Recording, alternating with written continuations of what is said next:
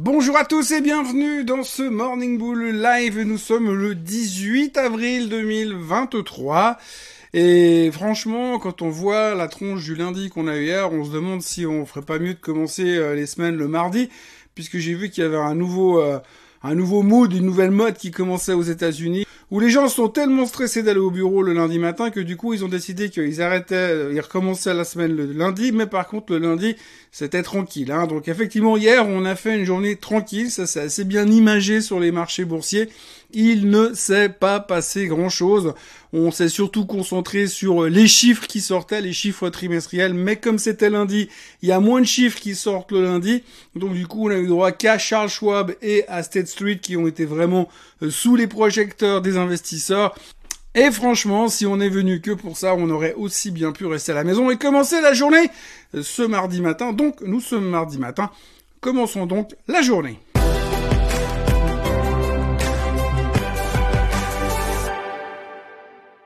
Alors si on parle d'hier, eh bien donc on peut parler de euh, Charles Schwab et de State Street. Il n'y a pas grand chose à dire.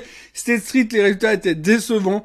Donc résultat, boum, 11% de baisse. Et puis Charles Schwab, c'était moins pire que prévu.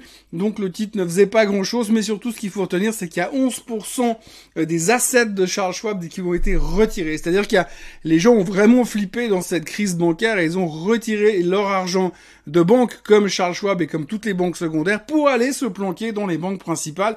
On l'a vu sur les résultats des bancaires vendredi dernier. On va probablement le revoir encore aujourd'hui sur le résultat de Bank of America qui sortiront tout à l'heure et également sur ceux de Goldman Sachs qui devraient arriver aussi euh, ce matin. Donc vraiment quand on regarde la photo globale bah, sur le côté bancaire, on voit que toutes les petites ont perdu des, clients ont perdu de, de l'argent qui est allé se planquer dans les grosses parce qu'on se sent quand même beaucoup plus en sécurité dans les banques systémiques qui elles sont protégées bien évidemment euh, par les gouvernements. Donc du coup on voit très clairement ce dessin se faire ces dernières heures et c'est la première chose que l'on pouvait constater en ce lundi matin. Autre conclusion qu'il faudra tirer de ce lundi matin, eh bien, c'est que finalement, euh, il y a toujours nos deux camps qui s'opposent, hein, ceux qui pensent qu'on va se péter la figure et ceux qui pensent qu'il n'y a, plus de raison d'avoir peur. Ce qui est assez frappant quand on regarde un petit peu les données actuelles, c'est que finalement, les marchés sont quasiment au plus haut.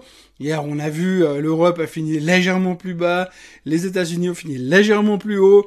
Donc quand on voit les charts, on a vraiment l'impression qu'on peut encore continuer encore un bon bout plus haut sur les marchés boursiers. Le seul truc qui fait un petit peu peur pour l'instant, c'est l'indice des semi-conducteurs qui lui a l'air d'être un petit peu mal en point et n'arrive plus à aller en avant. Alors on dit souvent que les semi-conducteurs sont un indicateur avancé. Et hein, pour l'instant, quand on regarde le comportement du SOX, on a l'impression qu'il a fait son top et qu'il est déjà en train d'entamer la phase de sell-off. Sell-off dans lequel nous ne sommes pas encore arrivés en ce qui concerne les autres indices. Mais on sait jamais. Demain matin, il y aura également les résultats de ASML. ASML est très tôt dans le cycle des semi-conducteurs, donc si eux vont bien, ça devrait se répercuter derrière. Mais ce sera le premier indicateur du secteur qui pourrait annoncer une éventuelle peut-être faiblesse générale sur les marchés techno. Mais pour l'instant, on reste relativement bien accroché à la paroi et on ne lâche rien. Et puis dans ce genre de journée où il ne se passe rien, tout le monde y va de sa théorie et tout le monde cherche des justifications. Alors une grande question que l'on se pose en ce moment, c'est est-ce que finalement, peut-être, est-ce qu'on est en train de prendre conscience qu'on va aller en récession, mais on part du principe que le marché peut éviter de subir la récession? Alors habituellement, quand on a une récession, les bourses ont tendance à baisser, ça c'est clair. Mais apparemment, une fois dans l'histoire, il s'est avéré qu'il y a eu une récession, mais que le marché n'en avait cure et il a continué à monter. Et c'est arrivé une fois. Donc là, il y a certains euh, théoriciens qui commence à nous dire que peut-être on est dans une situation similaire à cette phase de l'histoire qui s'est passée juste après la guerre 39-45 et peut-être qu'on est en train de répéter le mouvement. Alors ça c'est vraiment du peut-être et c'est vraiment faire ce qu'on appelle en anglais du wishful thinking. Donc pour l'instant c'est ce qu'on espère, mais c'est une des théories abracadabrantesques que l'on entend aujourd'hui dans les marchés. On rapporte une histoire abracadabrantesque. Et puisque l'on parle de se raccrocher à pas grand chose, eh bien il y a aussi euh, d'autres théories qui arrivent dans le marché comme quoi la saison des résultats pour pourrait finalement être bonne. Alors, Qu'est-ce que ça veut dire une saison des résultats qui est bonne? C'est une saison où on fait mieux que les attentes. Ce que l'on sait, c'est que les résultats qui vont sortir dans les prochaines semaines seront forcément nettement moins bons que ceux qu'on a eu il y a un an à la même période. une période avec laquelle on pourrait éventuellement comparer des, des, chiffres comparables. Parce que comparer le quatrième trimestre 2022 ou comparer le troisième trimestre 2022 avec celui que l'on est en train de terminer maintenant ne ferait pas vraiment de sens. Mais si on veut essayer d'avoir un, comparable, on peut se caler sur le même trimestre l'année précédente. Alors ça, c'est la première chose qu'on peut faire. Par contre, si on se base là-dessus, on sait que ça sera nettement en dessous. Mais nous, on regarde pas ça comme ça. Nous, ce qu'on va faire, c'est qu'on va regarder les attentes. Et comme aujourd'hui, on le sait, les attentes sont méga basses, et eh bien peut-être que ça pourrait générer des bonnes surprises. Ce qui amène certaines personnes à faire déjà des extrapolations et des calculs savants, puisque j'ai quand même, je suis quand même tombé sur un article d'hier, un mec qui expliquait que statistiquement, on pourrait peut-être avoir une bonne saison des résultats, aujourd'hui, ces prochaines semaines. Et pourquoi? Eh bien parce que depuis le lancement de la saison des résultats, 90% des sociétés ont battu les attentes. 90% des 12 sociétés qui ont publié depuis vendredi dernier. Donc c'est quand même impressionnant. Donc on en est à, se raccrocher à ce genre de théorie complètement débile où finalement les gens se disent ah oui mais sur 12 sociétés du S&P 500 j'en ai quand même quand même 8 ou 9 qui ont sorti des bons résultats. Ça veut strictement rien dire. Mais pour l'instant on est en train de se raccrocher à ce genre de théorie.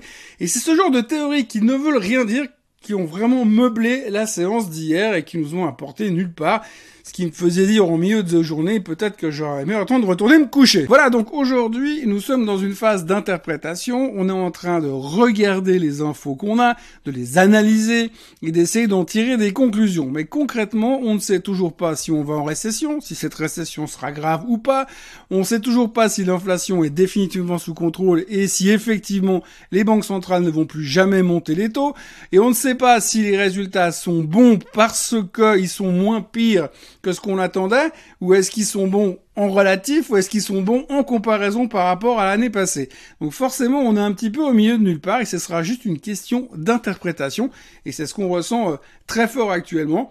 Et donc ça nous donne ces marchés un petit peu euh, interrogatifs où l'on ne sait pas où aller et comme je vous le disais avant, il y a un truc qui me stresse un tout petit peu quand je vois le graphique de la volatilité qui se traîne à des niveaux très très bas, on va pas dire historiquement, mais en tout cas sur les périodes récentes, on est vraiment très bas en termes de vol. Ça veut dire qu'on a une confiance en l'avenir qui est juste incroyable. Et quand on regarde ce qui est en train de se passer en général, et pas que dans les marchés boursiers, on se demande comment est-ce qu'aujourd'hui on peut avoir une confiance aussi incroyable que celle qu'on nous vend aujourd'hui. Donc oui, vous l'aurez compris, je suis toujours un peu méfiant, et si on parle toujours de ces deux camps, méga boule, méga bear, moi j'aurais tendance à pas être méga bear, mais être méga prudent. Voilà, je vais être au milieu, dans la moyenne. Autrement, dans les nouvelles du jour, on retiendra que ce matin, les Chinois ont publié leur euh, GDP, leur PIB, et grosso modo, ça va plutôt pas mal. Les analystes attendaient 4% de croissance du PIB, ça sort à 4,5%, donc c'est bon, et surtout, c'est nettement meilleur que le mois dernier qui était qu'à 2,9%. Donc on est plutôt satisfait des chiffres qu'on a vus en Chine ce matin, ce qui veut dire que la reprise économique post-Covid, après avoir libéré les Chinois de leur prison, eh bien, euh, se passe plutôt bien, même voire plutôt mieux que ce qu'on attendait. Bon, je rappelle que la semaine dernière, on avait eu les chiffres du PMI qui étaient un petit peu décevants en Chine, qui montraient que ça calait. On avait eu aussi le CPI qui montrait qu'il y avait juste pas d'inflation et que le marché était dead pour l'instant. Mais là, euh, les publications du GDP sont plutôt encourageantes et ça laisse supposer que ça se passe plutôt pas mal. C'est pas quelque chose qu'on remarque franchement quand on regarde la performance des marchés ce matin, puisque à l'heure où je vous parle, la Chine ne fait strictement rien et Hong Kong est en baisse. Donc autant vous dire que pour l'instant, les chiffres du GDP, on les prend euh, avec des pincettes. Et puis autrement, on peut parler de l'histoire Google. Google hier a perdu 55 milliards de capitalisation boursière.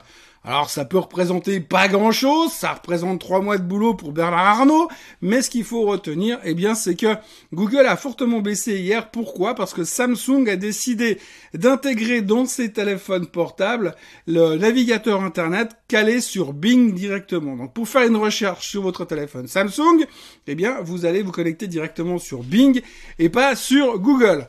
Alors ça peut paraître ridicule comme considération, mais alors euh, je ne suis pas expert en la question, mais simplement il semblerait que si vous faites ce changement juste chez, Samsung, eh bien ça représente 3 milliards de revenus en moins pour Google euh, pour l'année à venir. Donc ça a assez mal passé dans les marchés, et donc 55 milliards de capitalisation boursière effacée chez Google, parce que Samsung s'est connecté à Bing, probablement à cause de chat GPT. Et puisque l'on parle de chat GPT, on ne peut pas parler d'intelligence artificielle sans parler de monsieur Elon Musk.